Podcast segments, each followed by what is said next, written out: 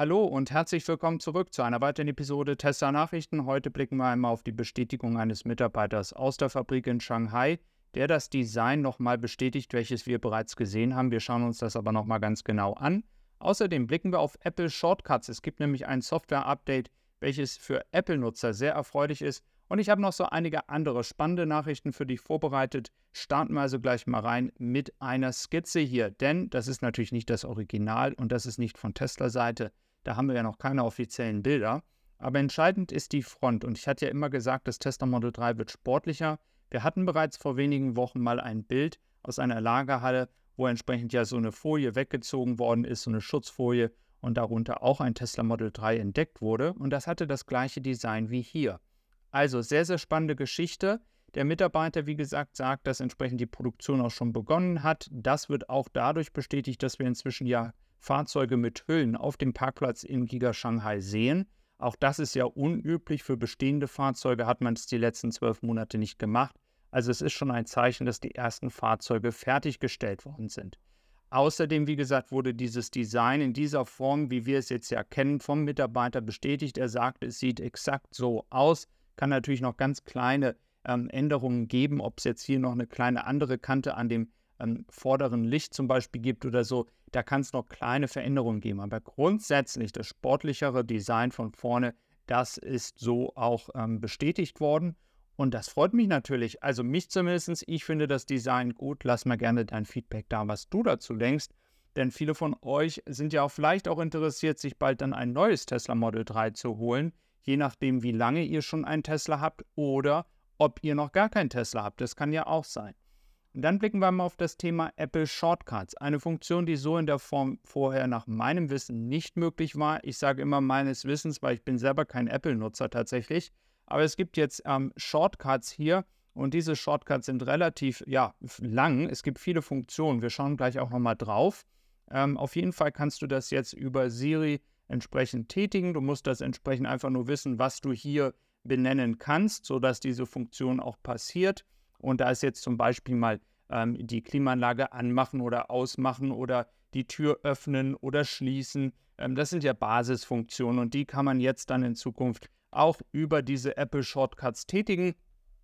Hat mich eigentlich überrascht, dass solch eine Funktionalität nicht schon früher gekommen ist. Auf jeden Fall hat das für sehr große Begeisterung, zumindest im englischsprachigen Bereich, gesorgt, vor allem in Amerika. Da ist ja auch einfach der Marktanteil von Apple so, so stark, dass das für viele Nutzer eine Basisfunktion ist, die sie eigentlich schon länger hätten haben wollen.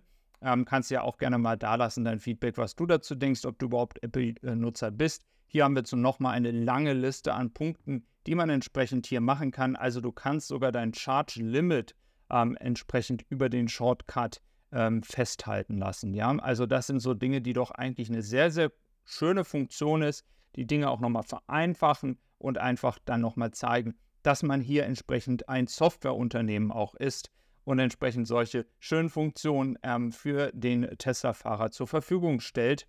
Ähm, Im Winter zum Beispiel ist dann auch möglich, ähm, die Sitzheizung zum Beispiel anzumachen ähm, oder entsprechend sogar die Temperatur einzustellen. Ähm, das soll dann alles über die Sprachfunktion gehen. Ähm, und das ist mit der heutigen Technik etwas, was man auch von einem Unternehmen von, wie Tesla erwarten kann. Und es gibt ja auch noch so einige andere Funktionen, die sich in Zukunft vielleicht noch ändern können. Ich habe nämlich da noch eine andere spannende Funktion, da gucken wir gleich nochmal drauf. Als allererstes aber nochmal eine Aufnahme hier vom Cybertruck, denn der Cybertruck wird inzwischen auch dann ähm, übereinander transportiert. Ähm, wie gesagt, es polarisieren sich ja hier die Meinungen. Ich habe auch mal ähm, woanders noch Videos ähm, geteilt und es ist wirklich so, dass viele Leute es entweder sehr, sehr hässlich finden, das Fahrzeug, oder es richtig abfeiern. In Amerika wird es sicherlich ähm, eine große, große Fanbasis finden.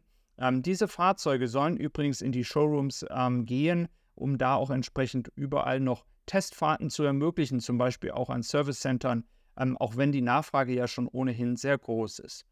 Dann blicken wir mal auf die Nachfrage bzw. die Verkäufe weltweit. Wir hatten dieses Thema fürs erste halbe Jahr schon einmal gehabt. Ich möchte aber noch mal auf andere Basis ähm, darauf schauen, nämlich wenn es um ähm, die verschiedenen Modelle geht. Und wenn wir hier einfach mal schauen, sehen wir die zehn bestverkauften Elektroautos weltweit.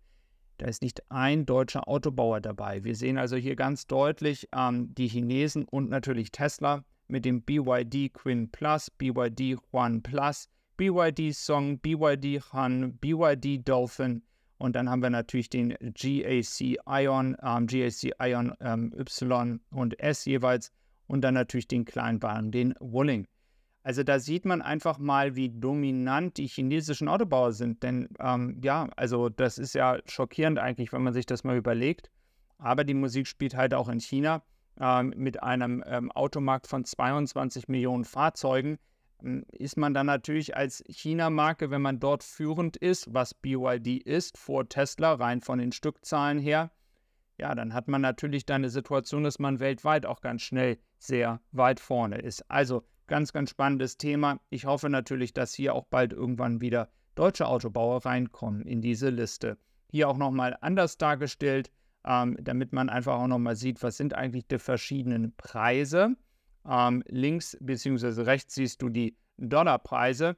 Äh, und da siehst du natürlich, dass die Chinesen einfach mit ihren Marken günstiger sind, außer jetzt mal dem BYD Han, der da schon der teuerste von den Chinesen ist aber sie sind eben halt noch günstiger gebaut und können natürlich somit eine größere Menge an Kunden erreichen.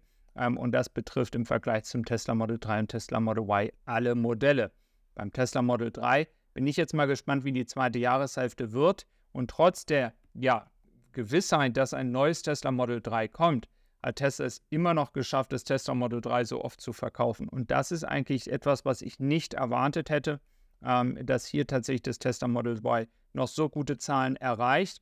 Jetzt können wir einfach nur hoffen, dass dieser Umschwung sehr, sehr schnell passiert, ähm, dass man hier entsprechend nicht solche Probleme hat wie mit dem Model S und Model X. Aber wie ich am Anfang des Videos gesagt habe, sieht es wirklich nicht danach aus. Und dann kommt es wirklich in dieser Wirtschaftslage, in der wir uns gerade befinden, vor allem mit dieser Tatsache der hohen Zinsen, ähm, dass man auch nicht mehr unnötige Großeinkäufe jetzt macht im Sinne eines Autos für über 50.000 Euro, ähm, da hängt es dann wirklich davon ab, dass die Preise ähm, entscheidend sind für das Tesla Model 3, um die Nachfrage hochzutreiben. Dann gibt es noch ein Update, welches in Zukunft kommen könnte. Und hier geht es nämlich um den ähm, Ultra-Breitband-Funktion. Ähm, denn normalerweise kommuniziert man ja über Bluetooth mit dem, ähm, mit dem Handy, wenn man den Schlüssel hat. Und in Zukunft soll es wohl dann auch weltweit die Funktion geben, dass das eben halt über Ultra-Breitband geht. Ähm, das würde auch wieder weniger Energie, also allgemein einfach dein Handy ähm, weniger Akku ähm, verbrauchen. Ähm, und das wäre entsprechend äh, eine Möglichkeit, ähm, noch ein bisschen effizienter in diesem Bereich zu arbeiten. Müssen wir mal abwarten, wie schnell das kommt. Bin ich auch mal gespannt drauf. Also, ich wünsche dir noch einen schönen Tag. Mach's gut. Bis dann und tschüss.